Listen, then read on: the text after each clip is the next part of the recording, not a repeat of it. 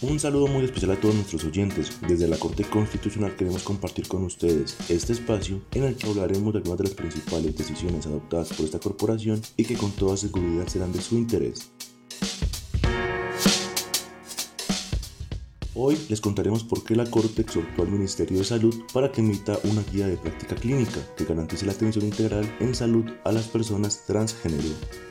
Resulta que un joven de 16 años presentó tutela ante la negativa de una endocrinóloga de autorizar la terapia de reemplazo hormonal, luego de que un psiquiatra infantil confirmara su diagnóstico de disforia de género y ordenara consulta con ese especialista.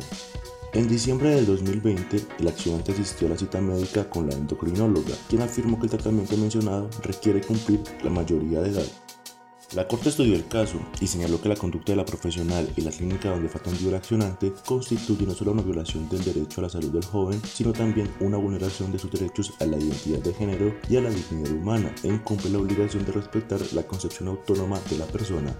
Así que concluyó que las personas transgénero tienen derecho a acceder a los servicios de salud que sean prescritos por el médico tratante en el marco de un proceso de reafirmación de género. Todo obstáculo que le impida a un individuo ser quien quiere ser o que restrinja su derecho a manifestar su identidad de género constituye a una vulneración de sus derechos fundamentales.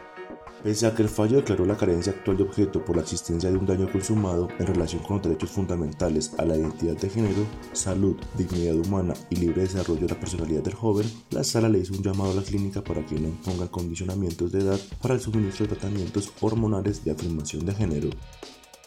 También exhortó al Ministerio de Salud para que en el término de un año emita una guía de práctica clínica con sus respectivos protocolos para la atención integral en salud a las personas transgénero y particularmente para el suministro de los procedimientos médicos de afirmación de género.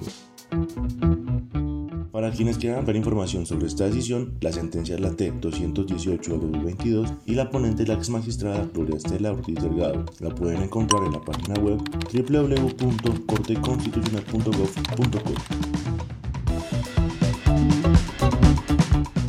Seguiremos escuchando en este mismo espacio. Recuerden que la Corte Constitucional protege los derechos fundamentales de todos los colombianos y trabaja por la construcción de una sociedad con justicia y equidad. Hasta pronto.